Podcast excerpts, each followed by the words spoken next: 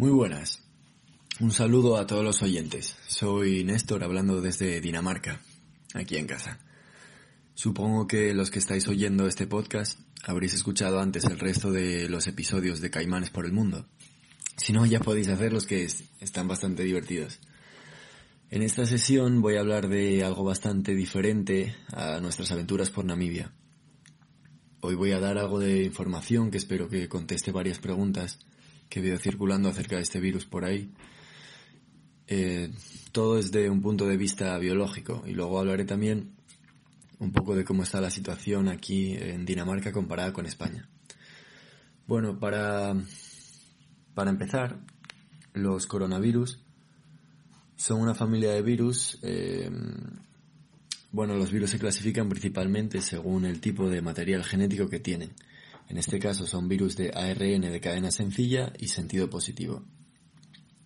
Esto del sentido positivo o negativo es un concepto de virología que hace referencia al sentido de la cadena de ARN del virus, que básicamente quiere decir que los que tienen sentido positivo, em, su genoma, su ARN no necesita una transformación enzimática previa antes de poder ser leídos por la maquinaria de la célula que infectan.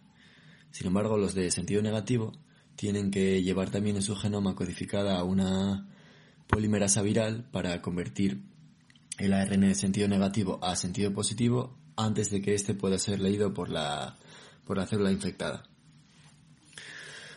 Eh, los coronavirus infectan a un amplio rango de mamíferos y aves, pero eh, en este siglo ha habido tres coronavirus diferentes que han cruzado la barrera de las especies y han infectado al ser humano.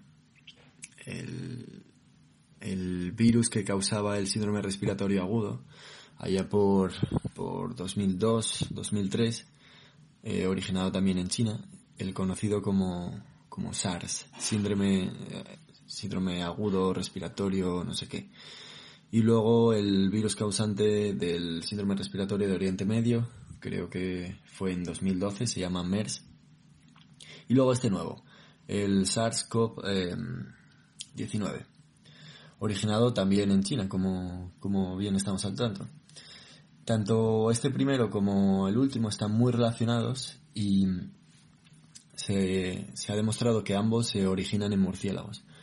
Probablemente los murciélagos hayan servido como reservorio de este virus y se sabe que en el caso del primer SARS, el de 2002, los mapaches fueron los intermediarios, uno de los intermediarios con el ser humano. En el caso del el virus de este año, bueno, del 19 del año pasado, no se sabe aún. Em, así como características, bueno, son virus bastante grandes, son, tienen forma redondeada y pueden llegar hasta los 200 nanómetros, que para un virus es bastante tocho. Y tiene unas glicoproteínas en la superficie que se llaman glicoproteínas S.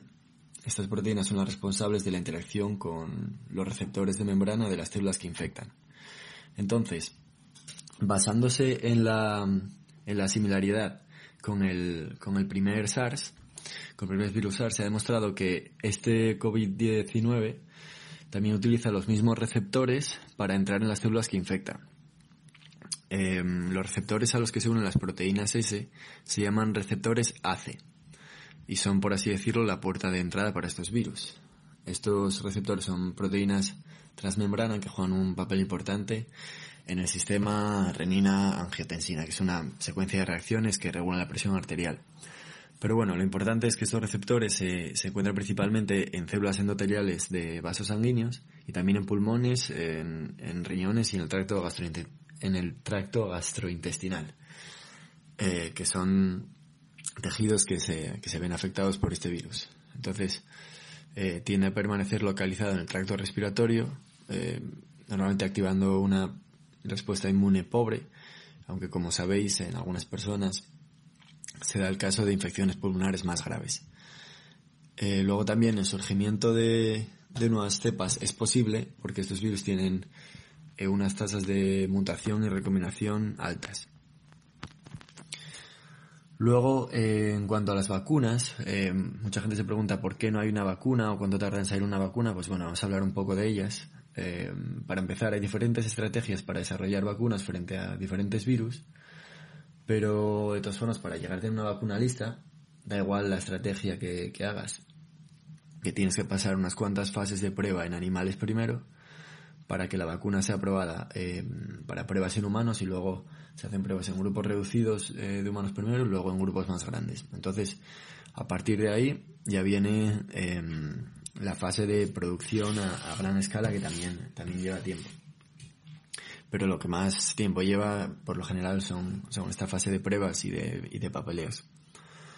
Entonces, las diferentes estrategias que, que se pueden llevar a cabo para desarrollar vacunas de virus, eh, frente a virus, em, son, bueno, las siguientes. Las, las primeras, eh, o bueno, hay vacunas que consisten en, en una versión desactivada del virus. Entonces, básicamente el virus se desactiva, por así decirlo, en el laboratorio, se generan copias y se inyectan en, en las personas. Estas vacunas son buenas para crear una memoria inmune a largo plazo, pero no tanto porque en algunas personas pueden causar algunos síntomas relacionados con la enfermedad. Luego eh, hay vacunas que consisten en, anticuerpos, anticuerpos que reconocen el virus y en este sentido se, están probando anticuerpos que, ya se desarrollaron para el virus de 2002 y se ha demostrado en laboratorios que interfieren con la infección de este nuevo virus. Luego también hay vacunas de, ácidos nucleicos, es decir, vacunas de material genético. Básicamente consiste en inyectar partes del genoma del virus para entrenar al sistema inmune. Y luego están eh, las vacunas de proteínas recombinantes, en las que en este caso se utilizaría las proteínas S que mencioné antes para desarrollar nanopartículas que presenten estas proteínas y así el sistema inmune aprenda a reconocerlas.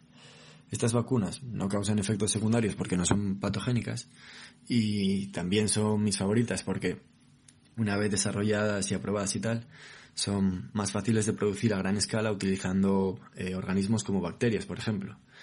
Y en este ámbito creo que el campo de la biología sintética dará un golpe sobre la mesa en los próximos años y más eh, teniendo en cuenta las preocupaciones que, que está generando esta, esta pandemia. Así que es una de las cosas positivas a tener en cuenta. Luego me gustaría hablar un poco también acerca de, cómo están las cosas por aquí en Dinamarca, ¿no? Eh, pues yo estoy viviendo aquí, trabajo en la Universidad de Aarhus, estoy haciendo una tesis doctoral acerca de, de biología estructural del ARN y nanotecnología.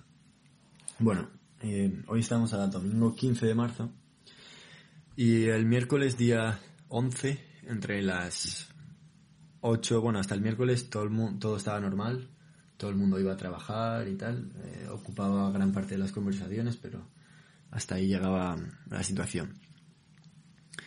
Y el miércoles día 11, entre las 8 y las 9 de la noche, la primera ministra eh, dio una rueda de prensa en la que anunciaba el cierre de las instituciones públicas, incluidas obviamente las universidades. Así que ahora no hay clases y tenemos que trabajar desde casa lo que podamos, que no es mucho. Entonces, inmediatamente después de la rueda de prensa, la gente se lanzó al súper a comprar.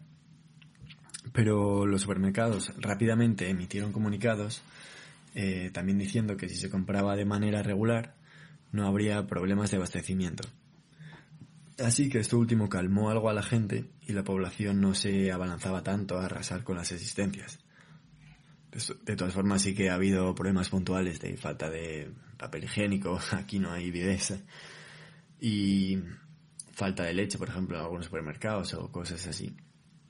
Pero parece que ahora esa situación se está estabilizando. Todo el mundo en casa, entonces a partir de la semana que viene, que cerrará básicamente todo menos lo que menos los supermercados, eh, las farmacias, Creo que el transporte público seguirá, aunque no sé muy bien para qué. Fábricas a un nivel basal. Em, pero bueno, aquí se ve un poco la cultura de cada país. La gente de aquí tiene una verdadera confianza en su gobierno y si la primera ministra dice que todo el mundo a casa y limitar las interacciones con personas que no sean familiares, parejas y demás, pues se hace. Se dice también que los supermercados, eh, desde los supermercados, que no cunda el pánico, que hay comida y tal y suministros para todos. eh, pues entonces la, la gente, o sea, la gente se fía de eso, lo entiende pronto y, y entonces puede que, puede que en países como este la gente eh, no se relacione tanto como, como en los países del sur de Europa, pero aquí hay un sentimiento de comunidad fuerte y de respeto por los demás. Entonces se pueden aprender un par de lecciones. O ahora los supers no se colapsan para nada, la gente compra de manera normal y no pasa nada. Otro aspecto es que, eh, bueno, este lockdown aquí durará, pues, o, se prevé que durará, o se ha puesto que durará dos semanas. Se verá a ver lo que pasa dentro de dos semanas. Pero también se ha impuesto la medida de que para el próximo mes, básicamente, no entra ni sale nadie del país, a no ser que sean unas razones de, peso importantes, pero vaya, ni vuelos ni nada. Em, y todo eso por un mes. El número de casos ya se está estabilizando un poco más y creo que aquí no, se sufrirá mucho eh, las consecuencias. Así que nada, em, pues hasta aquí el episodio de hoy. A cuidarse y a quedarse en casa. Venga, un abrazo. Chao.